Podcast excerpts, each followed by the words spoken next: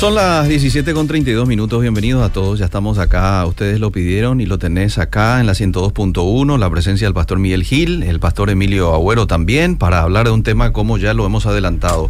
Visión de la iglesia hacia el futuro. Un gusto saludarte, pastor Miguel. ¿Cómo te va? Buenas tardes, Liceo. También al pastor Emilio. Gracias, primeramente, por hacerte un tiempo, pastor, de estar aquí. Un hombre a quien yo admiro apologéticamente Sí. uno de los mejores representantes de la comunidad pastoral aquí en el Paraguay. Hmm. Y me atrevo a decir más, y no porque él está, es mi pensamiento personal. Yo creo que después de lo que he visto en tiempo de pandemia hasta aquí, de los, entre comillas, apologetas, Sí. el pastor está entre el- los primeros del ranking, los primeros 10. Ah, mira. En serio. Y no, no es para, para Gracias, pastor, me honra. No, no, no, en serio lo digo. Y es cada vez que está en los medios representa dignamente a los pastores. Yo me siento representado cuando él está en cualquier evento eh, que no sea cristiano y deja bien el nombre de Cristo. Eliseo querido, mira, este voy a poner las cámaras. Esto me regaló el señor Rafael. Rafael Fiore. Exactamente, de Propietario de más por menos Eh, y le agradezco bastante. Quería tomar un tereré Sí. Y me facilitó él esto como un regalo. Así que muchas gracias, don Rafael. Después de esta charla vamos a tener un asadito entre aquí en el- la mesa, ¿verdad? Eh, donado precisamente por la gente de Más por Menos Mini Market. Así como, así que como ya has agradecido, entonces yo también quiero mencionar eso. ¿eh? Gracias a don Rafael por ese gran corazón tan solidario que tiene. Bueno, un gusto saludarte, Pastor. Gracias, Eliseo, también por la invitación. Al pastor Miguel, a quien también le aprecio, le quiero mucho. Siempre le sigo. Y estoy tranquilo, Eliseo, porque yo sé que el pastor Miguel es un hombre imparcial, serio, cortés, caballero, pero a nombre de mi numerosa audiencia que ya está acá conectada, te pido también imparcialidad. ¿verdad? Sí, lo voy que a- hoy esté un poquito también conmigo, me den por algunas bien, razones, ¿verdad? Que no sea muy evidente tu preferencia que siempre te reclamamos los jueves, ¿verdad? Yo lo único que estoy contento Eh. es que hoy mi programa va a durar más. Porque dice Sí. que está el pastor Emilio, a quien No. vos le solés ma- dar más Ah, minutos, solamente eso, yo estoy feliz por eso. Bueno, a Voy propósito- un 10 minutos más. a Pero, pero pago más también. No, no, a propósito del tiempo, eh, un poco para explicarle a la, a la audiencia la temática. Hoy vamos a ir hasta las 18.30, ¿verdad? Porque están ambos eh, pesos pesados aquí del Evangelio y vamos a charlar de un tema que también va a dar mucho que hablar. Así que hasta las 18.30 vamos a tener hoy el programa. A las 18 ustedes me van a disculpar, yo voy a cumplir un ratito aquí con los anunciantes, ¿verdad? Y después seguimos charlando. ¿Les parece? Me piden 10 minutos más ya que vamos a estar los dos, dice acá. Pero también quiero aclarar que es una broma, para acá muchos dicen, hoy tapasto yo catuñan de ella, o sea, ya, ya, ya, no. Este va a ser un foro, es conste, me invitaron Sí, para sí, una sí, charla, sí. Sí, sí, porque sí. jamás me atrevería a debatir con el pastor, acá menos todavía en, en este bloque que de él, ¿verdad? sí. Pero, pero es un tema muy interesante. Yo quisiera que presente el pastor, porque me parece muy buen tema lo que hoy vamos a hablar. Adelante, pastor. Ok, eh, gracias. Y a la audiencia también. Pero no se sorprenda si esto termina en un debate. hoy. Podría terminar. Porque yo le aprecio mucho al pastor, le respeto, sí. pero hay cosas que yo no estoy de acuerdo con él. Uh, Y si se da el tema, vamos a tener que, ¿Por qué no? que saltar, ¿verdad? Ajá. Como Con o sea, se- respeto, se, como- se discuten las ideas, no las personas. sí. Mismo. Eh, la pandemia a mí me hizo pensar muchísimo, Eliseo. Y viví en carne propia Mm. lo que es el proceso pandémico desde la perspectiva eh, eclesial. Mm. Y he visto eh, barbaridad de cosas eh, en estos pocos dos años que me tocó, o a todos nos tocó vivir. Mm. Y he visto que la iglesia fácilmente se desvía hacia un futuro incierto basado en cosas irreales. Uno de ellos es la escatológica, ¿verdad? Donde ya hemos hablado de la, eh, la marca de la vacuna y un montón de cosas. O sea, la iglesia se dejó arrastrar un poco por muchas cosas. Número uno. Dos, mirando el futuro de lo que viene, que estaremos entrando en los últimos años antes del 2030, donde muchos creen que va a pasar algo en el 2030 o antes, donde Israel pasa a cumplir eh, eh, escatológicamente desde una interpretación sus cerca de 80 años. Eh, y también la nueva generación de liderazgo que viene detrás de nosotros. Y yo me ocupé de ver, eh, vamos a decir, muchas predicaciones y debates a nivel latinoamericano. Mm. Un desastre, Eliseo, Mm. algunas prédicas. Yo no puedo creer cómo la gente puede aplaudir semejante herejías desde el púlpito. Y me da la conclusión de que la iglesia va a necesitar muchísimo en estos años de volver a la Biblia, a la centralidad de la Biblia, porque la globalización, la colonización, la culturización eh, está tomando la iglesia y eso es peligroso porque hay muchas cosas que ya entraron. Te doy un ejemplo. Humor cristiano. Nunca ha habido eh, esto del contexto eh, de los siglos anteriores, pero hoy es normal ver en las redes humor cristiano, ¿verdad? Humor que va a la discriminación, humor que va hacia la burla, totalmente contradiciendo lo que es el Evangelio. Pero como es simpático, muchos lo han tomado ya como parte de la iglesia y por eso tengo miedo de esa culturización y colonización, eh, entre comillas. ¿A dónde va la iglesia realmente al futuro? De ahí viene este, la preocupación y hablar con un pastor que está en un contexto aquí en Asunción, que empezó de la nada la iglesia, conociendo la historia. Hoy es una iglesia fuerte. ¿Y qué ofrece la iglesia fuerte, más que vencedores, a este contexto en el cual está atravesando la iglesia en pleno siglo XXI? ¿Y qué ofrecemos nosotros un poco más hacia allá de calle última? Ver nuestro contexto, donde hay herejías eh, y pensamientos espirituales. Me hace recordar el siglo I, con todo el gnosticismo y cuando estaba el neoplatonismo de moda y toda esa, se, se hizo una bola así. ¿Y qué, qué marcó la diferencia? La predicación de los apóstoles marcó la diferencia. Y Juan fue claro, el que no confiesa a Jesucristo como hombre es el anticristo, ¿verdad? Porque ahí decir que Dios fue hombre era como decir una herejía. El cristianismo dijo Jesucristo fue hombre y se mantuvo en eso. Y yo creo que mirando hacia el futuro vamos a necesitar eso. Y a eso apuntamos en la programación de hoy. Emilio, ¿cómo ves a la iglesia? Sí, estoy de acuerdo con el pastor en el aspecto de que la iglesia está entrando en una etapa en general muy peligrosa. Incluso la Iglesia Católica le voy a meter también en el, en el paquete, ¿verdad? Mm. Eh, solamente para hacer esa salvedad. Pero voy a hablar ahora específicamente de la Iglesia Cristiana Evangélica, que inclusive ya nos hemos obligado como evangélicos a aclarar que ciertos sectores ni siquiera representan la fe evangélica, por lo menos histórica, que se ha hablado. Y eh, yo creo que la iglesia se vio afectada por lo que el mundo se vio afectado la comunicación, desde que vino la internet vinieron los mayores abusos también, porque como decía Humberto Eco, eh, hoy en día lo que hace 30 años atrás un idiota, es la palabra que usó, decía en un círculo privado de amigos y quedaba ahí, puede decirse por las redes sociales y millones de idiotas las pueden avalar. Mm. Entonces, ¿qué quiero decir con eso? Que demasiados predicadores supuestamente se han levantado, que tienen gracia, carisma, una buena capacidad de comunicación y lógicamente entre tantos millones que hay en el mercado, muchísimos le pueden llegar a seguir, puede volverse una doctrina lo que dice, él se puede creer un iluminado porque la gente misma le puede hacer creer eso, y ese círculo vicioso puede ser como una bola de nieve que va creciendo cada vez más hasta crear una doctrina, ¿verdad? Yo, por ejemplo, acá en Paraguay, hace como 12 años, estaba en un grupo de pastores que estaba analizando, digamos, la, realidad nacional, etcétera, y querían formar otro grupo de asociación de pastores. Eh, y era un grupo donde había muchos hombres muy interesantes, muy espirituales, pero de repente debatiendo un poco cómo está la iglesia, se levanta un hombre que decía ser un apóstol y dice acá, paraguayo, y dice, eh, nosotros que somos apóstoles tenemos que darnos nuestro lugar porque Dios nos usa igual que a los doce. ¿Quién de nosotros acá sabe si de repente el día de mañana, acá 100, 200 años, se agregará a la Biblia algún libro que hoy nosotros estamos escribiendo? Cuando dijo eso, yo creo que ya no había más nada que, que, poder hablar en esa reunión, ¿verdad? Y otro inclusive dijo, es cierto, porque hoy nos dividen la doctrina y la doctrina es letrina. Esa fue la palabra que él usó, ¿verdad? Siendo que la doctrina en varias partes de la Biblia está eh, llamada fuertemente por los apóstoles a defenderla con, mucha fuerza.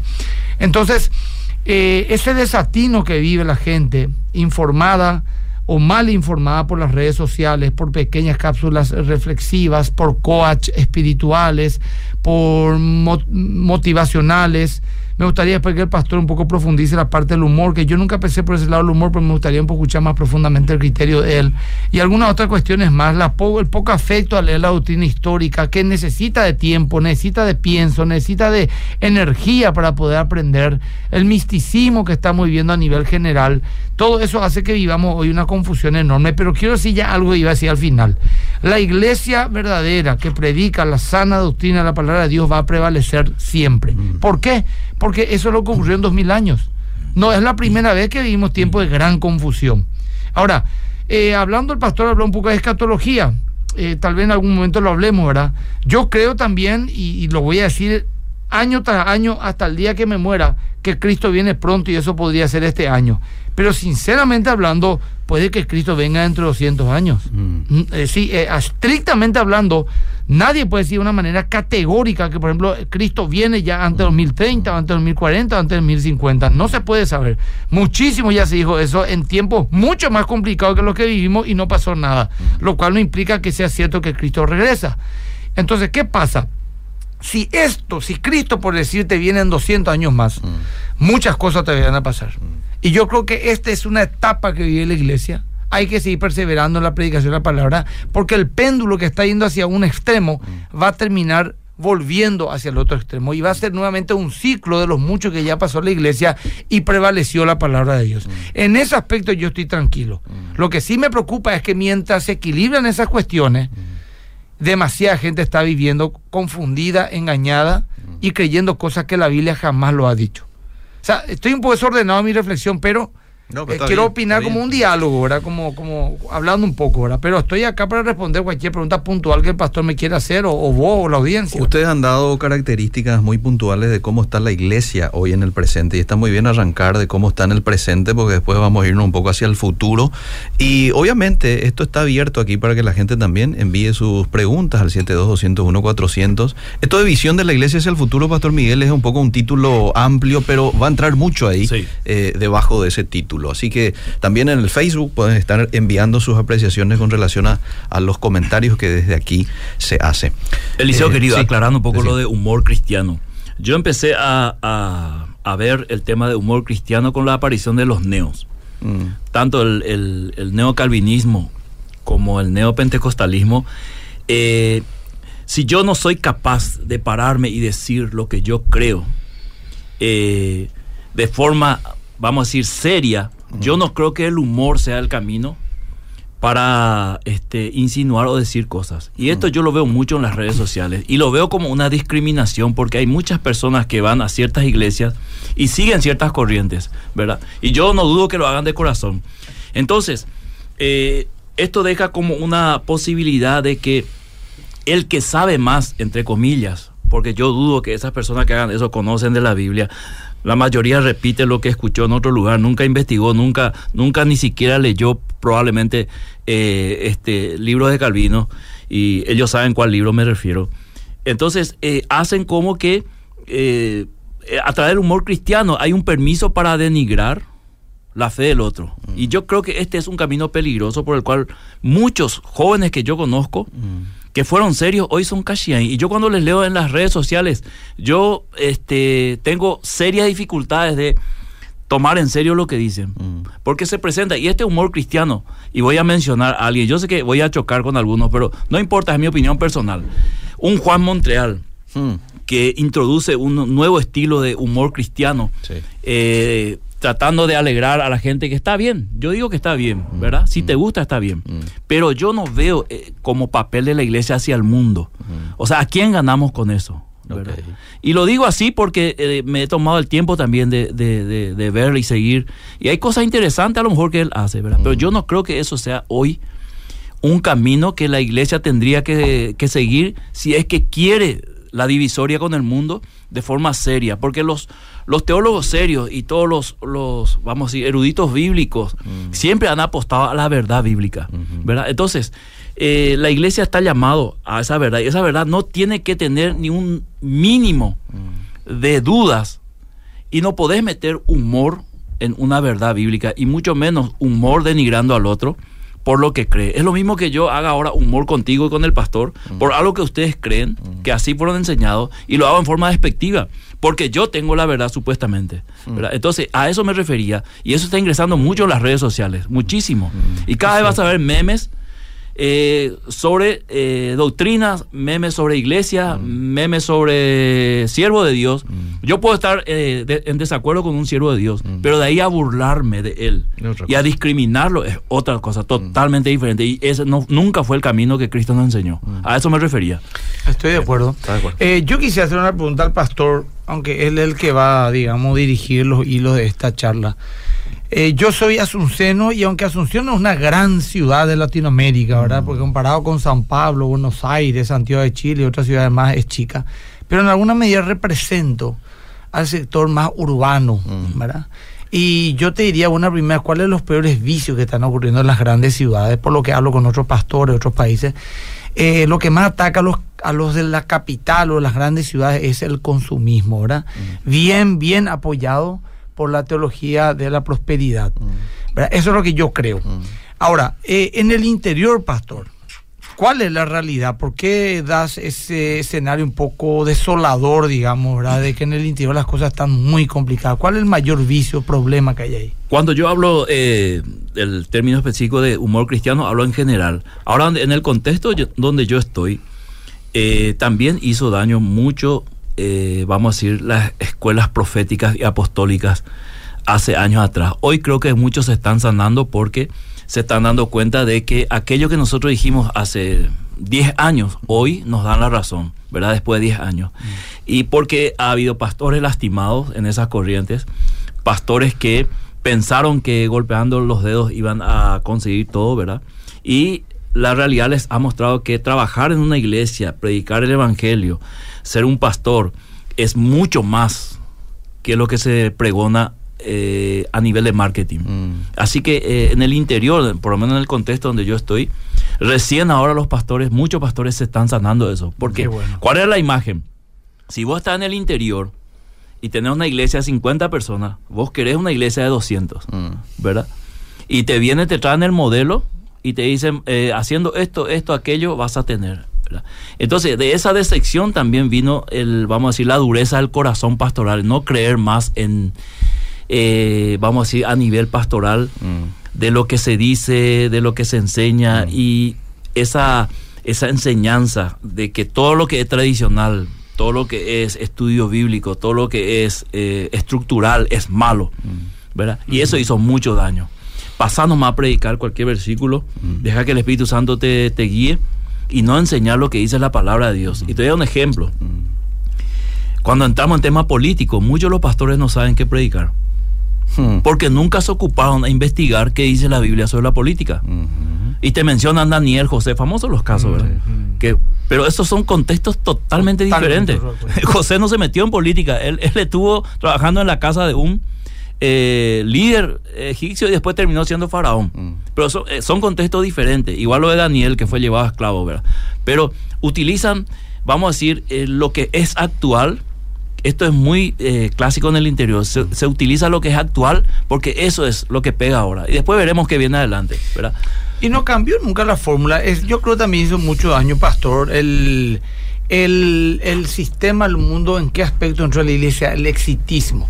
Un pastor tiene que ser de multitudes, me acuerdo de esas profecías, vas a ser pastor de multitudes, profeta multitudes, multitudes. Eh, de que si sos próspero, sos bendecido por Dios, próspero económicamente, que tenés que ser influyente y estar de, de cerca de personas poderosas. Y de hecho, cuando de repente antes, hoy es más normal, pero hace 20, 25 años atrás, algún famoso iba a una iglesia evangélica, se le presentaba casi como un trofeo. ¿verdad? Hoy en día ya es un poco más común que haya gente famosa en la iglesia cristiana y ya, ya es más normal. Eh, eso también nos golpeó mucho como, como líderes espirituales, ¿verdad? Y de que tenemos que estar en lugares de mucha influencia, mucho poder, etcétera. Eh, justamente hace unos días estuve hablando con un hermano de la capellanía evangélica, en la evangélica, estuvimos en una reunión ahí donde eh, estuvimos un tiempo oración y reflexión. Y me estaba diciendo el pastor, no me acuerdo el nombre, él me dijo, pastor, yo estoy en Luque, tengo, estoy en un asentamiento, tengo 300 niños, me dijo. El asentamiento está lleno de niños, lleno de necesidades. Y estoy consiguiendo gente que las padrine para estudiar. Vos querés tener éxito en tu iglesia, vos querés que mucha gente vaya. La fórmula no cambió. Andate en los lugares carentes, andate a la gente pobre. Yo vine a los pobres a anunciar el evangelio. Andá a ver qué la gente necesita y presentarle el evangelio también a ellos y hacer lo que Jesús hizo. ¿verdad? Nosotros no podemos multiplicar el pan a lo mejor milagrosamente, pero podemos conseguir eh, donantes o empresas que den de comer a los niños, etcétera. Y ahí está nuestra verdadera influencia. Yo te voy a decir una cosa y una eh, es una cuestión personal, pastor. Te lo cuento como si estuviésemos acá compartiendo el asadito que vamos compartiendo unas horas más. Porque no sé cómo ni por qué, porque yo nunca lo busqué. Mi lema fue cuando yo me volví pastor, era esto, hace 22 años. Dios no me llamó a ser rico, poderoso ni famoso.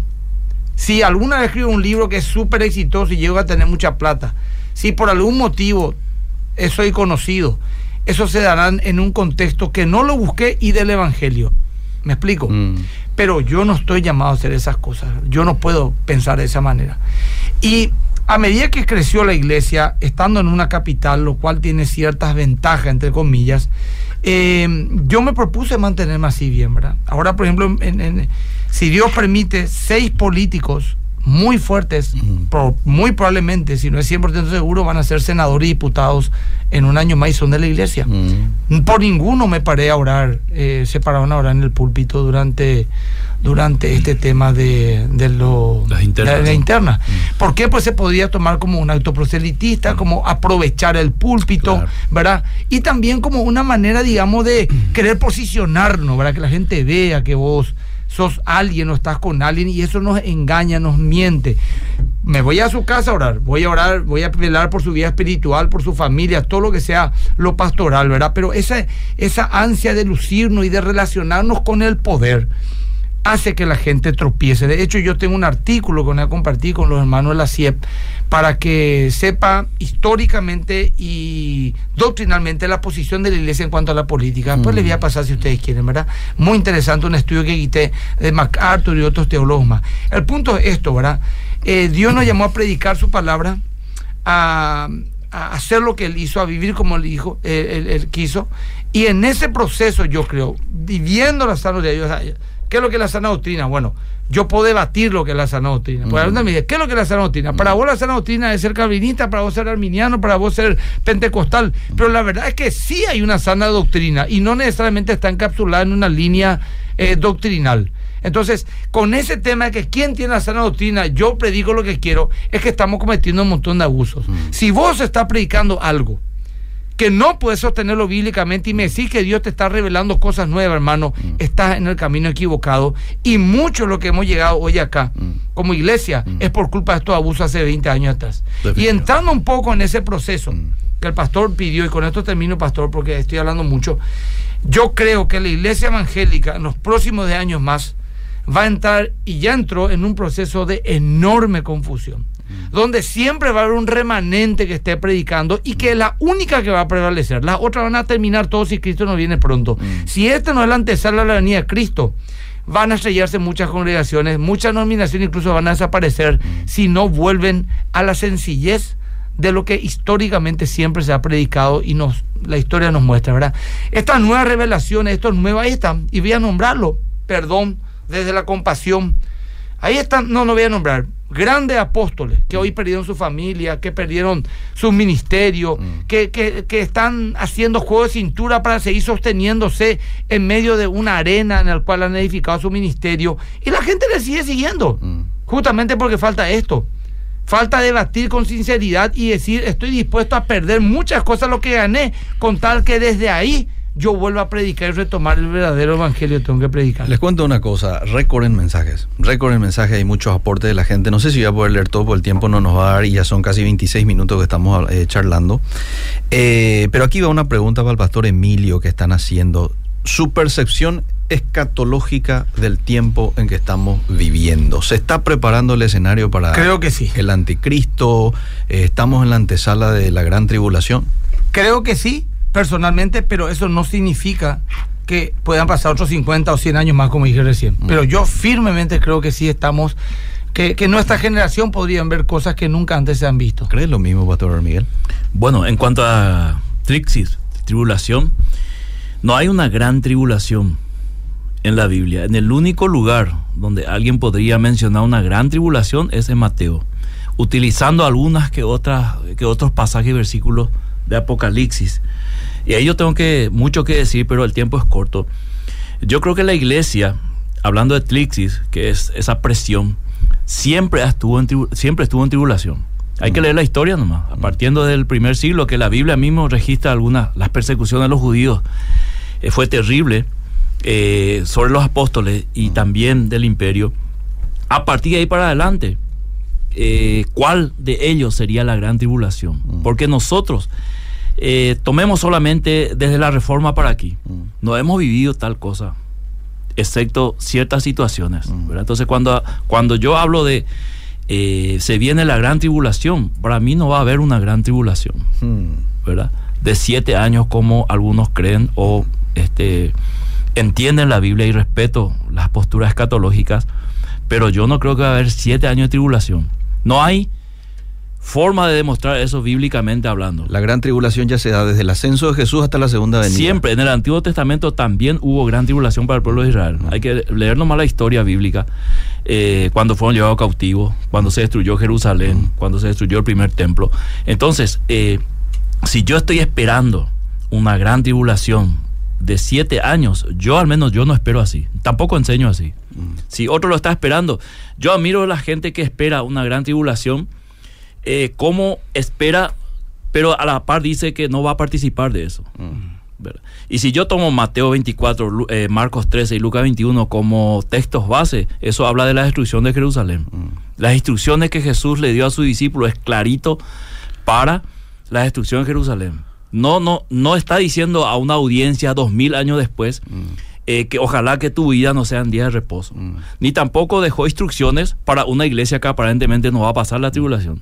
Entonces ahí yo quiero dejar porque eh, quizás muchas personas van a, van a eh, confundirse si es que yo no, doy- no doy fundamento de por qué creo esto. Claro. Pero para mí la gran tribulación que muchos esperan no existe, Eliseo. Acá Ni va a existir. Acá Yo supongo, te- que, acá supongo que es la diferencia que hay entre, Sí, entre posturas sí. que ambos Yo tienen. le, le- le- bueno, el pastor sabrá, no, no, no- no tengo por qué decirle, ¿verdad? Que me- a mí me encantaría escuchar más profundamente ese argumento. Yo Mm. sí creo que va a haber una gran tribulación, lo cual no significa que soy dueño, la verdad. Eso hablamos antes del micrófono, ¿verdad? Siete Inclusive años grandes simbólico. teólogos, eh, Ah. eh, eh, eh, los grandes teólogos dicen de que ser A, pre, post, milenialista, Ah. no nos tiene que dividir. Ok. Sí, nos tiene que dividir, por no creer que Cristo no volverá, Claro, ¿verdad? claro. Bueno, entonces, por ese lado no, no, no, no me escandalizo porque el pastor piense que no va a haber una gran tribulación. Bien. Pero sí me gustaría saber un poco su postura. En otro momento, porque ahora no vamos a tener tiempo, No tiempo. Sí, sí. Bueno. Pero vos sí crees en los siete años yo, yo literales. creo, no, yo creo que ahí ese tres años y medio pre y hasta Oh. ahora por lo menos. Bien, bien. Bueno, tengo que ir a una brevísima pausa. A la vuelta de la pausa seguimos conversando, ¿sí? Porque nos ¿Hay vamos pausa? hasta las 18.30. Sí, una ah, breve bueno, pausa. dale. breve pausa. Entonces volvemos Sí. enseguida. Estamos de vuelta. Yo les pido disculpas a aquellos que de pronto estaban esperando. eh, ¿Y por qué se cortó? ¿Por qué? Eh, lo que pasa es que me debo a un departamento comercial y tenía que cumplir con esa pausa, ya que hoy vamos a irnos hasta las 18.30 ininterrumpidamente. Bueno, si ustedes me permiten, Pastor Emilio Miguel. Antes que eso, Eliseo, Sí. totalmente en desacuerdo con el pastor lo que hablamos fuera de micrófono. Eh. Y si toca la oportunidad, vamos a decirlo al aire también. ¿verdad? Bueno, sí. no hay ningún problema. Bueno. Pero quiero que el liceo sea imparcial. Eso es lo único que pido. Yo estoy siendo imparcial, Así, creo. hermano. Según mi audiencia, no. Pastor Miguel, Pastor Miguel, yo estoy siendo imparcial, ¿verdad? Yo acá tengo mi grupo. Yo, yo, yo solo quiero que digamos también al aire lo que dijimos fuera de micrófono. A ver, ¿y, y- y en qué está en desacuerdo Y con en la parte escatológica, ¿verdad? Yo no, yo no, o sea, yo, yo le aprecio mucho al pastor, Sí. pero no tengo por qué este asumir que lo que él dice es verdad. Cierto. y viceversa, ¿verdad? Claro. Pero yo también defiendo una doctrina histórica. No, yo, yo no es lo que yo pienso, es lo que aprendí de, de grandes sí. pensadores, teólogos. Por ejemplo, y voy a tirar ya un nombre. Vamos, vamos. Mi postura actualmente Mm. es tal y cual lo que dice John MacArthur en su libro La Segunda Avenida. Casualmente, no es que yo soy MacArthurista. Mm. Pero a mí me enseñaron en, en Gracia y Gloria esa, y él escribió un libro que el cual inclusive se estudió, Mm. que es la posición eh, eh, como pretribulacionista. Pretribulacionista. Es dispensacional, Ah. ¿verdad? Ah. O sea que prácticamente si el, el pastor debate conmigo es debatir con John MacArthur, por ejemplo, ¿verdad? No es, por- no es tampoco es una falacia autoritatum, no sé qué se Sí, dice, ¿verdad? claro. Que porque él dice también ya es así. No, claro. Pero tiene respaldo. Mm. Yo leí el libro. Y no, no es. Encontraste no, algunos baches. No, no, no es histórico porque eso viene del siglo Es- es XIX. cierto, es cierto, es- Eso viene con una visión de este Scofield. Margaret. Eh, McDonald pasa a John Derby que hace la enseñanza y luego Scofield, Mm. eh, vamos a decir, sintetiza todo eso y ha- eh, hace una Biblia, Mm. la famosa Biblia de Scofield, y ahí Ujú. pone las interpretaciones que muchos pastores leyeron y enseñaron así, ¿verdad? mm. De los siete años dividido en tres, Mm. En dos. eh, ah, bueno, en tres. en, bueno, dos, en tres años dos, y medio cada uno. tres años y ¿verdad? medio Eh, los primeros tres años y medio va a ser eh, Pacífico. Ok. Y la, la segunda mitad. Eso, para mí, Sí. para mí, no es así. Eh, así nomás. Ok. Casi Pero que pastor, una una, herejía. pregunta Sí. le quiero hacer al pastor. Eh, la postura que vos tenés es una suerte de, de un rejunte que hiciste todos tus criterios que vos querés o es, digamos, algo que sigue una línea que a otros teólogos también la comparten Sí, o es algo muy personal tuyo. So- no, no, no. Lo que pasa es que en escatología yo comparé todas las, las posiciones. ¿verdad? Y yendo al texto, mucho de lo que dicen eh, ciertas posiciones no es lo que dice el texto. Por ejemplo, te doy un- una- un ejemplo.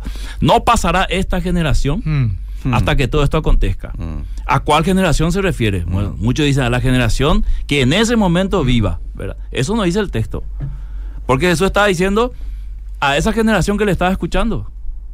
Es el contexto, ¿verdad? Mm. Entonces, ¿a qué se refiere entonces? Es la pregunta. Mm. Si no pasará, está- se está refiriendo a la destrucción de Jerusalén, Mm. que esa generación iba a ver, y de hecho vio, porque 40 años después eh, este, se destruye Jerusalén. ¿Vos entendés así el texto, Emilio? De no pasará esta generación. Es un texto bastante controversial, pero también se le- yo leí una, uno del argumento, era que generación no se refería a, a un periodo de tiempo, Mm. sino a, a una, justamente a una dispensación, que era la dispensación de la gracia, ¿verdad? Mm. Nosotros en cierta medida estamos viviendo esa generación. Ahora, yo le admito al pastor, porque quiero ser honesto intelectualmente, que es un ajuste bastante forzado, Mm. porque aparentemente dice a esta generación. ¿Qué generación? La generación que estaba en ese momento escuchándole a Jesús. Mm. Pero también, como dice el pastor, muchos creen, por eso que hay tanta expectativa, que era la generación desde que Israel volvía a la diáspora que ocurrió en 1948. Mm. Y ahora, según calculan, cosa que yo tampoco no estoy tan de acuerdo con ese tipo de cálculo, que 70, 80 años en la generación, porque es lo que dice el Salmo, era que el hombre vivirá 70, 80 años lo más fuerte. Y los 80 años se culpen ahora prácticamente en el 2028. 2028, ¿verdad? Entonces, sí o sí, obligadamente, algo tiene que pasar En en, estos esto, en este periodo de tiempo. que- Cosa que yo tampoco lo comparto de esa manera. ¿verdad? Pero bueno, un tema profundo y me, me toma no puede sorpresa. Yo no sé si esto es al propósito entre ustedes dos que me toman así de sorpresa, me tiraron un tema ahora y yo tengo que ver mi material, le digo. bueno, yo quiero. Vos, vos me dijiste que tenías una pregunta también para el pastor, para Sí, hacerlo de- después. después los mensajes, Vamos a los mensajes, por favor, porque son muchos. Y después eh, vamos a seguir. Eh, es cierto lo que dicen. A ver, a ver, a ver, a ver. Es cierto lo que dicen, es muy feo, el espíritu de burla es del enemigo y también en vez de usar la palabra algunos usan fábulas, hacen comparaciones tipo como que enseñaban en la escuela en primer grado y a veces deja una buena moraleja, pero no es el evangelio. Eh, les pido que sean así bien, bien puntuales con lo que quieren decir, porque hay mensajes muy largos, ¿sí? Eh, buenas tardes, tengo una pregunta. ¿Por qué hay mucho relativismo entre los enseñadores llamados bíblicos? ¿O porque no pueden marcar pautas, fundamentos en las palabras o en la palabra? Interesante está esa pregunta. Sí. Les pido que amplíen por quiénes son sus referentes bíblicos, a quién se refiere. Me gustaría algunos nombres. Está muy bueno el programa, muchas bendiciones eh, para ustedes. El año que viene voy de paseo a Paraguay, voy a visitar las iglesias de los pastores Gil y Agüero. Quiero Qué conocer bueno. la radio también y sacarme una foto con Eliseo. Mirá vos, bueno. Ya vamos a en su momento tener ese privilegio. Concuerdo con el pastor Miguel, hay una línea muy delgada entre un chiste o meme cristiano y la intención real de lo que se quiere transmitir. Por ejemplo, un amigo me comentó que llegó a tener cierto rencor contra compañero de trabajo cristiano porque le decía triple S. Salvo siempre salvo, en forma de burla, frente a otros que no eran cristianos. Eso me comentó y pude sentir en él su enojo, dice Cada Freddy. tanto como es el año que viene el liceo, ponerle cada mes y medio, dos meses, ya sea el jueves o el martes, un debate, bro, el humor, ¿está mal o está bien? Porque yo también, pastor, eh, pastor Miguel, te pregunté lo del humor que me explica un poco bien. Porque entiendo lo que quiere decir en el sentido de que si uno va a hacer chiste y va a trivializar la palabra, no es solemne. Pero no estoy tampoco en contra de que si hay algún chiste o algún tipo de humor sano, inteligente, que te, pues el humor también es un recurso, humanamente hablando, que te hace pensar el liceo. Sí, Por eso que quería, yo creo que él también tiene un buen equilibrio en su criterio, pero es un tema interesante. Qué pregunta. Mucha gente me preguntan acá eso, el tema del humor. Bueno, ya hablamos un poco de lo que tiene que ver con la gran tribulación. Ahí hay ciertas diferencias, ustedes ya lo dijeron, no nos da mucho tiempo para explayarnos demasiado en cuál es tu ¿Cómo argumento. tomaría el pastor Emilio si yo le digo a él, Eh. eh, che, tri- tri- triple S, vamos a cenar después? No, Porque él es triple S. En eso estoy de acuerdo, Eh, cierto. Yo soy triple S. Triple S. Estoy de acuerdo. Bien. Y yo le puedo decir a él, y che, ¿qué tal preterista? ¿Cómo andamos? Ah. ¿Y cómo te sentirías vos? Sí. Viniendo él, mal. bueno, eh, con relación, cuidado, cuidado con esta pregunta. Esa es una pregunta que quiero hacer escatológicamente, pastor. ¿Vos sos preterista? ¿Hasta qué punto sos, no sos?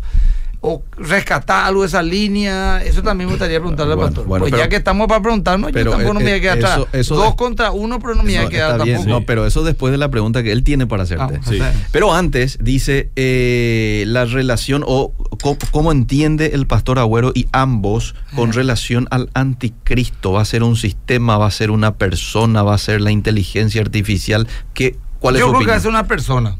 Una persona. Una persona. Así de carne y hueso. Yo creo. No sé el pastor qué dice. ¿Usted, pastor? Yo, desde el primer siglo, en lo que dice Juan, es un espíritu. El espíritu del anticristo, ¿verdad? Mm. Yo no creo que una persona va a dominar el mundo del liceo. Yo no creo. Históricamente no se ha dado. Un sistema. Por, más que. Se ha buscado siempre. sí. Mm. Yo creo que en el primer siglo el espíritu del anticristo estaba predicando que Jesucristo no vino en carne. Mm. Y Juan dijo: el que predica esto es es el anticristo. Y mencionó varios anticristos, mm. ¿verdad? Ahora, que aparezca un iluminado que domine el mundo, yo particularmente no creo. Y si lo hubo, Juan se refirió a uno en especial, mm. que no es la misma relación que está con Apocalipsis. Mm. Bestia no es igual que en Apocalipsis que una persona. Bestia era un sistema. Así que hay que juntar y hacer mucho esfuerzo y mm. mucha exégesis para mm. llegar a esa Entonces, Entonces, ¿crees que va a ser un sistema? es un espíritu. Un espíritu. ¿Y qué, qué te refieres con espíritu, pastor? Mm. Quiero entender. Pues, sistema y espíritu, ¿cómo sería? Un espíritu se tiene el espíritu, pues tiene Juan que dice, oíste que el espíritu del anticristo ya está. Eh, o que viene. Y yo digo, hay muchos anticristos. Todo el que eh, confiesa que Jesucristo no ha venido en carne, este es el anticristo. Mm. Dice entonces dice católica no va a ser. entonces, no, yo, yo, yo creo que la iglesia católica no. Eh, si vamos a tomar escatológicamente, eh, decir que va a ser una persona, ninguna persona puede gobernar sin un sistema. Eso es imposible. Eso es categórico. No hay sistema sin. Pero refiriéndose a la iglesia, la advertencia de Juan viene a la iglesia, habló de espíritu. Es cierto que espíritu en la, iglesia se puede también tomar como una persona, mm. ¿verdad? O se puede tomar como una eh, doctrina, mm. o se puede tomar como un sistema. Mm. Pero yo no creo particularmente que va a ser un hombre que va a nacer de la unión de Satanás y una mujer, que va a ser un judío, que va a ser un homosexual. Todo eso son especulaciones, Eliseo querido. ¿verdad? Tomado de un versículo que dice, eh, no hará caso al amor de las mujeres. Entonces, automáticamente yo deduzco que va a ser un homosexual, ¿verdad? Para no hacer caso a los amores de las mujeres no necesitas precisamente ser homosexual, ¿verdad? Puede ser un eunuco también. Yo no sé si ustedes están al tanto de lo que dijo hace poquito el embajador de Israel ante las Naciones Unidas. Lo dijo en Roma, en una reunión muy importante. Les, leo así rápido, eh, literal lo que dijo. Eh, no pasará mucho tiempo cuando un líder salga de las sombras a traer la paz a todos los hijos de Abraham. Eso dijo. Se Siempre llama dijo eso. Dani, ahí. Dani Dano, yo vi el video durante una de las conferencias de los acuerdos de Abraham hechas en Roma hace unos días. Reconoció que Israel reconoció que Israel ya estaría preparado y listo para un nuevo líder que traiga paz a los pueblos que estén dentro de este acuerdo. Siempre fue la cosmovisión judía eso. Siempre, históricamente, ¿verdad? De hecho, cuando Jesús aparece, ellos estaban esperando a alguien eh, del cual estaban seguros que no era Jesús. No cumplía los requisitos Jesús como, como dice, me confunde mucho este debate. Y de verdad, yo ni el pastor solamente va a querer que nadie se confunda. Mm. Pero estamos hablando de posturas distintas y lo cual hay como siete. Sí, Entonces, estudiando, mami querido, no te vaya a preocupar, no te vayas a desanimar, estudiar. Alicia también dice, estoy confundida. Es un debate general, pero usted tiene que estudiar. No pongan como excusa que este debate me confundió. Hay siete posturas, acá apenas dos estamos hablando. La idea es tener toda la información sobre la mesa y que También podría preguntar a su pastor, nosotros como iglesia, ¿qué creemos? Porque escatológicamente no se puede hablar de de que el pastor Emilio es hereje. No, por supuesto. que yo sea hereje por una cuestión de visión de, de los acontecimientos de los últimos tiempos. Vamos a tu pregunta, pastor. Sí. Eh, algo que siempre quise preguntarle al pastor y nunca tocó la oportunidad. Porque esto también tiene que ver mucho con, lo que es la iglesia del futuro. Hmm. Yo no tengo esa, esa experiencia hmm. de pastorear gente famosa. Hmm. mi iglesia van famosos, pero de la ciudad, ¿verdad? Famosos entre comillas, ¿verdad? Pero no celebridades del, de la farándula o, eh, vamos a decir, gente conocida, que uno le ve así, mira fulano, ¿verdad? ¿Cómo es pastorear esa generación que él mismo dijo en su introducción que van a venir más y mencionó senadores inclusive? Yo nunca pastoreé a un senador. Eh, no sé lo que es pastorear, ¿verdad? no sé, no tengo esa experiencia y me gustaría escuchar eso porque eso para mí es muy importante porque probablemente hacia el futuro las iglesias se llenen de personas de la farándula o de la política Mm. que también están vacíos y van a buscar al Señor y necesita una iglesia o un pastor que pueda comprenderle. Porque mira, si yo soy una persona común y corriente y viene paz en un culto, se sienta a mi lado un político que eh, es tildado como corrupto por, por las redes sociales o por, y yo estoy diciendo, ¿y, y- y qué? ¿Me voy de esa iglesia? Mm. ¿Es culpa a mi pastor? ¿Qué hago ahora? Por eso siempre le quise preguntar eso, porque yo sé que más que en sobre van personas famosas, me consta, eh, deportistas, políticos. y ¿Qué se siente como pastor pastoreando a esa generación? Esa es mi pregunta. para el Mira pastor. que ya tuvimos scratch y eso nosotros, pastor. De hace varios Mm. años, ¿verdad? Eh, a dos políticos le escracharon, después también a mí, Mm. ¿verdad? Una, después también una mujer se paró a mí del culto, empezó a gritar muchas cosas. Y a mí una vez una persona entró y me pegó, arrancando el culto, me pegó. Hace, este año fue, Mm. tuve que hacer una denuncia y todo, ¿verdad? Eh, porque estamos muy expuestos, ¿verdad? Pero bueno, el respondiéndole al pastor, en primer lugar, yo me mentalizo esto, que todas las personas son iguales. Para mí es lo mismo un humilde jornalero que un senador o un diputado o un famoso futbolista, un influencer de millones de seguidores. Primer lugar. Segundo, yo soy pastor, no soy asesor político, no soy eh, asesor de imagen, nada. Le voy a decir lo mismo que le digo a un jornalero cualquiera, lo mismo le voy a decir a una persona rica o poderosa, ¿verdad? Lo que la palabra de Dios diga. También yo quiero llevar a la iglesia, más que vencedora, a una madurez, Mm. de que no todos los famosos que vengan a la iglesia representan realmente los valores de la iglesia. Ni yo puedo impedir, hay gente que lo va regularmente, pero no es miembro, Mm. por ejemplo, ¿verdad? Y yo no puedo hacerme responsable de la fama que pueda tener esa persona, que a veces también es un poco injusta, ¿verdad? Porque las cosas la gente lo dicen por decir y punto. De mí también dicen que soy rico, que tengo plata, que esto, que aquello, no es verdad. Entonces, eh, es una experiencia también para mí, pero lo, lo poco que estoy aprendiendo, lo mucho que he aprendido en estos años es que yo tengo que ser un pastor. Y si yo no voy a tener la capacidad de decir de mi púlpito algo claramente por no ofender a alguien que viene, que sea influencia o que ponga mucha plata o que tenga poder, entonces yo ahí estoy prostituyendo mi llamado, me estoy haciendo esclavo de los hombres, no esclavo de Dios. Entonces digamos que de esa manera eh, voy capeando y también tengo un presbiterio, ¿verdad? Yo me sujeto también a la autoridad de, un presbiterio local y tengo también mi pastor que en cualquier caso que yo esté siendo seducido o esté claudicando, me tendrían también que poner en mi lugar o alentarme a que tome posturas bíblicas y claras para no confundir al pueblo. Ahora, de que hay gente que va a ponerla todo en la misma bolsa, de que hay gente mal testimonio que va a la iglesia, eh, de que hay gente famosa que es de tropiezo para otros, eso yo ya no puedo impedir. Y la gente tiene que entender que un hospital van de todo tipo de personas y bueno, a grandes rasgos, digamos, esa es mi postura. Y después en privado tal vez le puedo dar al pastor algunos casos, no de personas, sino de situaciones puntuales que metí la pata y aprendí errores que ya no quiero volver a cometer como pastor de gente en general, como te digo, influencer, deportista, político, empresario, que pueden ir a la iglesia y qué hacer y qué no hacer en ciertos casos. No todos dicen que esta, eh, esta charla les confunde. Hay muchos que están diciendo es una maravilla tener dos pastores tan sabios que cordialmente debaten, dan sus posturas y no tienen drama de tener opiniones dispares. Mira vos, nos bendicen mucho. Deberían haber más programas en el año como este, dice Me Laura comprometo a hacer esto con el querido pastor Miguel. Para mí va a ser una bendición. Eh, una vez cada mes y medio, por decirte, ¿verdad? ya sea un martes o un jueves, tiramos un tema puntual y hablamos de esta manera. Así mismo. Porque sabes lo que pasa, Eliseo, no podemos poner toda nuestra postura de una manera profunda, Claro. pero por lo menos generamos debate que es sano, Eliseo, para que la gente investigue. Totalmente, totalmente. ¿Qué pueden hablar del globalismo? Uy, hoy tanto se habla del lo- globalismo. Eliseo, todo apocalipsis está sucediendo hoy. Casi todo coincide.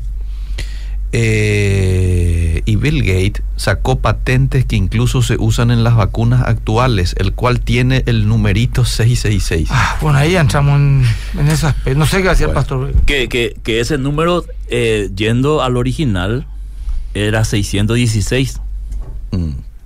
¿verdad? Y coincidía en la... eh, Con Nerón. eh, exactamente, con Nerón. Y ajustando un poquitito también con Hitler, pero había que ajustar un poquitito los números. Bueno, Gendina dice, oh, Vos sabés que te- te- hay un teólogo, no me acuerdo quién, el pastor, te voy a conseguir el video Mm. y te va a pasar, que explica, que para mí fue la explicación más razonable del 666 que encontré y compartí en época la, de pandemia. Voy a poco conseguir, inclusive me comprometo a hablar un poco de eso en otro programa. varios están diciendo que placer, qué gusto escucharlos, qué privilegio, dice, son grandes instrumentos de Dios. Saludos a los dos pastores mega crack. Serían el Messi y el Dibu Martínez de Obedira, bueno. Argentina, eh, campeón mundial, luego escuchar a los pastores que más admiro juntos. No sé qué más se puede pedir. Mirá vos, qué lindo. Eh, no le van a invitar al pastor Vince, dice. Bendiciones, me gustaría decir, ¿y cómo y por qué las iglesias a veces a los jóvenes siempre le lideran otro pastor joven? Sin embargo, la Biblia siempre insiste en que los jóvenes le debe guiar una persona o los ancianos de la iglesia. La opinión de ambos, por favor. Para mí, para mí es por una cuestión de organización nomás, Eliseo. Mm. Porque poniendo a un pastor joven est- a- estará más cerca de ellos en sus problemas. Eso no significa que él claro. Este, haga o decida algo por su cuenta. Siempre como, como dice el pastor, hay un, un cuerpo de ancianos de pastores y siempre hay un pastor principal que marca las pautas. Sí. En mi caso, en la estación tenemos un pastor de jóvenes, el pastor Juan Ángel Martínez, pero constantemente nos reunimos los pastores y analizamos situaciones que tienen que ver con los jóvenes, pero el encargado, vamos a decir, de guiarles, de hacer el programa, de ver qué necesita es él, ¿verdad? Eso no significa que están siendo mal guiados. Al- Para mí no. Con No, relación eh, lo mismo digo, eh, nosotros no tenemos también pastores, el pastor Federico Almar, pastor de jóvenes, un hombre ya de 40 años, ¿verdad? Eh, pero los jóvenes, yo no estoy de acuerdo tampoco que el consejero, un joven de 17 años, sea uno de 18. Mm. No estoy de acuerdo que sea su consejero oficial. Pero sí un hombre de 30, 35 años, ya un muchacho ya a lo mejor casado, con hijos, con una experiencia de vida, Ah. bien puede ser también un consejero. Con relación al pastorado de mujeres, ¿ustedes no tienen diferencia en, en ese aspecto? ¿Vos, vos qué opinas, pastor? Yo, yo el, el, el título de pastora no me crea ningún conflicto. El título que le llamen, por ejemplo, pastora a la esposa del pastor. No está bien, porque la, la esposa del veterinario no es veterinaria. Mm. Pero en el contexto cristiano o eclesial se entiende que- qué es lo que quiere decir cuando alguien dice pastora. Mm. Es la esposa del pastor. Claro. Aunque no está bien, ¿verdad? Eh, vamos, eh, etimológicamente no está bien. Pero en el tema de, de el pastoreo de mujeres, yo ya di mi posición, acabo de ir. a- Yo creo que una mujer que pastorea en situación extrema por falta de varón, para mí no causa ningún problema. Pero que las mujeres busquen el pastorado, invirtiendo el papel del esposo, que tiene que ser la ayuda idónea, ahí sí tengo conflicto. Y yo creo que el pastorado eh, primordialmente es llamado para, o sea, es un llamado para los hombres. A todo lo que dijo el pastor, solamente agrego esto. Creo que el pastorado, como autoridad de una iglesia, Mm. está limitado totalmente al hombre. Bien. Ahora, a una mujer que está en el ministerio, mi esposa, ¿verdad? Mm. Que ella pastorea mujeres, aconseja mujeres, enseña mujeres, ministra mujeres. El que le diga pastora no me tropieza siempre y cuando se entienda que no es que ella sea la autoridad de la iglesia, sino que la autoridad recae sobre el liderazgo varonil, como el Señor dice por decirme de Dios. Recién mencionó el pastor Emilio sobre mal testimonio. ¿Cómo manejar ese tema? Es la pregunta de esta oyente. Hay personas que van a la iglesia, incluso ministran, y fuera de la iglesia no guardan un buen testimonio, vestimenta, eh, en el hablar, es decir, le cuesta a la gente la santidad. Viven dos aguas la gente. Ya que hablan de la visión de la iglesia en el futuro, creo que la tibieza ya es nuestro presente. Y un poco lo que ustedes... Está bien, dijeron. yo, o sea, yo no estoy de acuerdo que uno que esté en el púlpito de cualquier manera esté viviendo su vida como un... Pero hay gente que va y está escuchando la palabra y no tiene un buen testimonio, pero tampoco es miembro de la iglesia. Mm. Pero si está en el púlpito por algún motivo, enseña, ejecuta un instrumento, ministra, tiene que estar acorde a la palabra de Dios. Hay Que- que, eh, esto sí, es Malizo, sí. eh, hay que también separar lo que es la santidad, lo que Dios quiere y de qué quiere que nos apartemos y lo que es cultura. Mm. Ejemplo, más, vamos a ver más seguido gente tatuados en la iglesia. Y eso no debería ser un problema para la iglesia, ¿verdad? Hablando de globalización. Vamos a ver en cultos eh, jóvenes con bermudas Hmm. y musculosas. Mm. Pero si yo eh, resumo o simplifico mi visión de santidad en eso, yo estoy equivocado. Santidad es apartarse para Dios, consagrarse del pecado, de prácticas pecaminosas. No tiene nada que ver con aros, ni tatuajes, ni vestimenta, a no ser que la vestimenta sea una vestimenta provocativa y que eh, lleve hacia la inmoralidad. ¿verdad? Pero tenemos que ir acostumbrarnos como iglesia hacia, hacia el futuro de ver cada vez más personas que llegan normalmente a la iglesia con ciertas cosas Mm. que a mí no me gusta, pero Mm. que no generan ningún problema bíblico, ¿verdad? Yo creo que eh, eh, aquí coincidimos todos que estamos viviendo años de muchos cambios, ¿verdad? Ya hemos dicho. eh, ¿Cómo prepararnos como iglesia para los años que se vienen? Pastor Emilio. La palabra de Dios, Eliseo. Esta es la primera generación de pastores que tiene que explicarle a un joven que un niño es más importante que un perro. Con eso ya te digo todo ya. Estamos ante desafíos que de ninguna manera lidiaron nuestros colegas hace 30 o 40 años atrás. Mm. Nos toca a nosotros. Y yo creo que la palabra de Dios es viva, eficaz y todo lo que vos sabés, y es lo único, el arma de guerra. Y tenemos que eh, mm, aferrarnos a ella, eh, predicar en base a ella, también encontrar ese punto medio en cuestiones periféricas. Por ejemplo, lo que dice el pastor. Yo personalmente no quiero tatuarme, no Mm. quiero que mi hijo se tatúe, no me gusta el tatuaje. Pero hablando estrictamente, yo no puedo tampoco decir que una persona se tatúa es un, es un hermano en la fe Claro. y esas cuestiones, ¿entendés? Entonces ahí es el equilibrio que tenemos que encontrar. Pastor Miguel. Sí, eh, yo creo, Eliseo, que el discipulado va a ser fundamental en los próximos años. Porque no es lo mismo discipulado hacer un grupo de estudio bíblico, terminar un libro y decir yo fui discipulado. No, discipulado es caminar con un maestro, adquirir la personalidad y la escuela rabínica de ese maestro. Es decir, si alguien es discípulo del pastor Emilio, probablemente sea eh, calcado lo que él es. Por eso es muy importante la figura del maestro. Por eso es muy importante la figura del pastor. ¿Qué está enseñando el pastor? Y yo creo que el discipulado en la iglesia se tiene que profundizar y darle mucho más espacio y este, importancia al discipulado.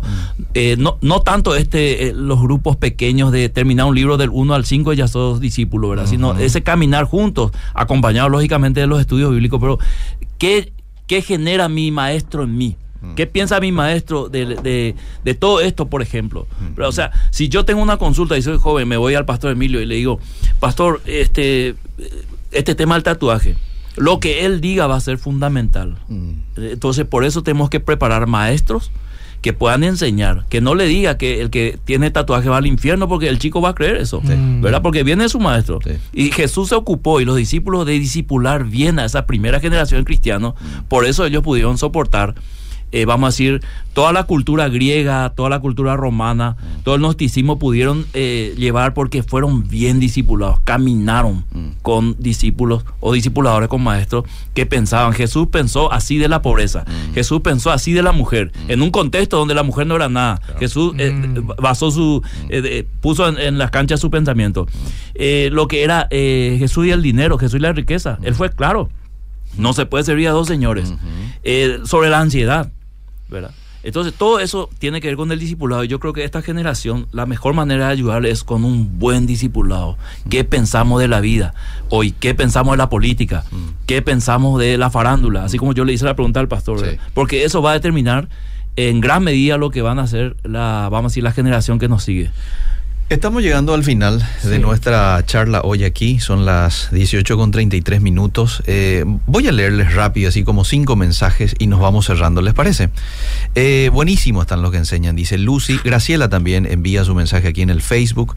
Eh, qué excelente programa, qué nivel, dice Milva. Insto a más programas con esta temática y con estos siervos de Dios, aclarando tantas dudas, eh, tantas preguntas. Una opinión a este debate sumaría la presencia de Darío Ramírez y ahí sí que ya nadie debería perderse el programa. Dice, obligatorio escuchar el programa para todas las congregaciones cristianas. Eh, y, la presencia de Dios, eh, me siguen llegando mensajes y, y me, me pierde. Y la presencia de Dios, la Biblia es una herramienta y no es Dios, dice. Espectacular escucharle al pastor Miguel Herejía, herejía, Liceo, lo que acaba de decir. Y ese viene de un pensamiento teológico. Decir que la Biblia, la Biblia solamente contiene la palabra de Dios. La Biblia es la palabra de Dios. Claro. Vos le quitas la Biblia al cristianismo y no tiene nada en qué basarse. Le quitas todo. Le quitas todo. Aunque puede, hay libros históricos donde pueda basarse. Estos libros históricos lo que hacen es reafirmar lo que la Biblia ya dice. Mm. Eh, Eliseo, lee lo que no te gusta también. No, yo leo todo, Graciela. Todo estoy leyendo aquí. No, hay una hay- parte dice claramente Eliseo que yo tengo más percha que el pastor Miguel. No está leyendo. No, que todo me mantengo mejor físicamente. no hay ningún mensaje que yo digo, no, no. No, voy acá me están diciendo por en privado. Eh, no eso, está leyendo eso. Me Eso te hace único, Pastor Emilio, esa humildad y sabiduría con la que respondes sin crear polémica. Hay que estudiar la sana doctrina, dice Gabriela. Fede dice, aunque el espíritu del anticristo podríamos llamar a todo lo que está ocurriendo con relación a los sucesos apocalípticos, tiene sentido lo del Pastor Miguel sobre que va a ser un espíritu el anticristo. Estoy de acuerdo en ese aspecto. Eh, este pastor Miguel eh, me mata con sus ideas ideo- escatológicas. Viste que estoy leyendo todo. Es increíble sus ideas raras, dice. Todas las saqué de la Biblia, Liceo. Sí, bueno. Todas. Está bien. A ver, a ver, a ver, a ver, para que nadie diga que no estoy leyendo alguno y que leo otro. Si, ah, si es largo es porque uno tiene algo para decir. Ustedes hablan mucho también, lean las opiniones. Me estoy quedando un poquito más Graciela porque justamente estoy leyendo las opiniones de la gente porque ya estoy al filo con la hora. Dios tiene sentido de humor. En Estados Unidos tenemos cristianos que se dedican a hacer chistes y es bastante didáctico. Recientemente dos comediantes se burlaron de las iglesias que se ufanan porque los famosos van a su iglesia porque su edificio es grande y eh, te, te, te, te, te, nada, nada de la persona y presencia de Jesús, dice. Pastor Emilio Agüero, comenta algo de tu viaje, dice. Estuve hace poco por Coronel Oviedo. Estuviste por Me Coronel. visitaron unos amigos. ¿Y qué tal te fue? ¿Te- Bien, ¿Todo me bien? Bien. espectacular. Bueno, Ever Alum dice, el amilenialismo dice que Satanás está encadenado hoy. Sí. Sí. Eso cree el amilenial. Sí, Mm. ¿Y que Y va que, a ya ser estamos, ya- y que el milenio es simbólico. sí. Y que la cadena en Apocalipsis 20 es simbólico, no es una cadena literal con el cual Satanás es atado. Mm. Eso cree la milenial, sí. Bien. Que diga el pastor Miguel si es amilenialista, postmilenialista o preterista. Soy preterista. Pero preterista. ¿qué, prete- qué preterista? No, Por eso, eh, ayer tropeza Bueno, voy, voy a aclarar eso, Liceo. Más bien yo creo- tiempo yo- pues yo- que yo siempre sí. me voy a tropezar. Sí, con eso Estoy termino. a No, punto no, de no. ponerme mi vaquero de cuero y irme. El- el- el- el- el- lo que pasa es que el término preterista es considerado como una herejía, Liceo. Pero yo quiero decir en qué sentido yo soy preterista, ¿verdad? En el sentido escatológico de que muchas de las profecías, escatológicamente hablando, ya se cumplieron. De lo que Jesús dijo en Mateo 24, Marcos 13 y Lucas 21. Lo que muchos creen que va a tener un doble cumplimiento. O sea, ya se cumplió, pero también se va a cumplir. En el futuro, Ok. sí. Ese doble cumplimiento, eh, también en ese sentido tendríamos que llevarlo a otros pasajes que ya se cumplieron, Mm, ¿verdad? mm. Ahora, ¿por qué eh, yo creo que esta parte escatológica que muchos utilizan Mm. para la escatología futura ya pasó? Porque es claro el texto. Mm. Es claro el texto. Pero vos crees en la segunda avenida, pastor, ¿verdad? Yo creo en la segunda venida. Vale. Pero yo no creo que lo que Marcos, Lucas y, y Mateo dicen se refiera a este a- hacia el final. No creo que ellos estaban pensando en una en una eh, audiencia de dos mil años para adelante. Es imposible eso, ¿verdad? Eh, lo que estaba ocurriendo ahí cuando ellos le preguntan, porque ¿cuál fue, cuál fue la pregunta, que- cuál fue lo que originó la pregunta del templo? Cuando ellos dijeron, mira la, Mm. la majestuosidad del templo, ellos dicen, esto no va a quedar, Jesús dice, ni piedra sobre piedra. Y ahí comienza, A relatar. y, a- y- y en un círculo pequeño, no fue una, una- un discurso de Jesús, Mm. fue entre sus discípulos, aparte le preguntaban, Mm. ¿cuándo va a ocurrir esta cosa y qué señal habrá? Hay que leer un poco a Lucas, que es más histórico, y ahí Jesús pensó a explicar. Mm. Y luego lo- la- la- la- los libros históricos, especialmente de Flavio Josefo, eh, revelan que así mismo ocurrió, Mm. porque Lucas dice, cuando veáis a Jerusalén rodeada de ejércitos, Mm. sabe que llegó el fin. Mm. Eso vos lees Mateo y dice, cuando todas estas cosas comienzan a suceder, erguíos, Mm. porque vuestra redención está cerca, porque el sistema judío iba a terminar ahí hasta hoy. Mm. No hay un tercer templo, no hay sacrificio, no hay sacerdocio, no hay linaje, no hay nada. ¿Verdad? ¿Y cómo entonces creería el pastor Miguel que va a venir Cristo? ¿Va a aparecer así en una nube, como dice literalmente? Esa es la parte donde sigo estudiando. Mm. Creo que va, podría ser el final así. Y ahí creo que voy a ser un poco más eh, eh, post-tribulacionista. Yo creo que Cristo aparecería si hacemos caso a algunos, a algunos textos bíblicos, aparece, ahí ocurre el arrebatamiento, Mm. porque eso es lo que dice el texto. Y si alguien está pensando en 1 Tesalonicenses 4, Es el, eh, a mí me sorprende cómo los que creen en el arrebatamiento leen primera Tesalonicenses 4 y ahí dice con voz de mando, voz de arcángel, trompeta de Dios, ¿verdad? O sea, no va a haber nada secreto ahí.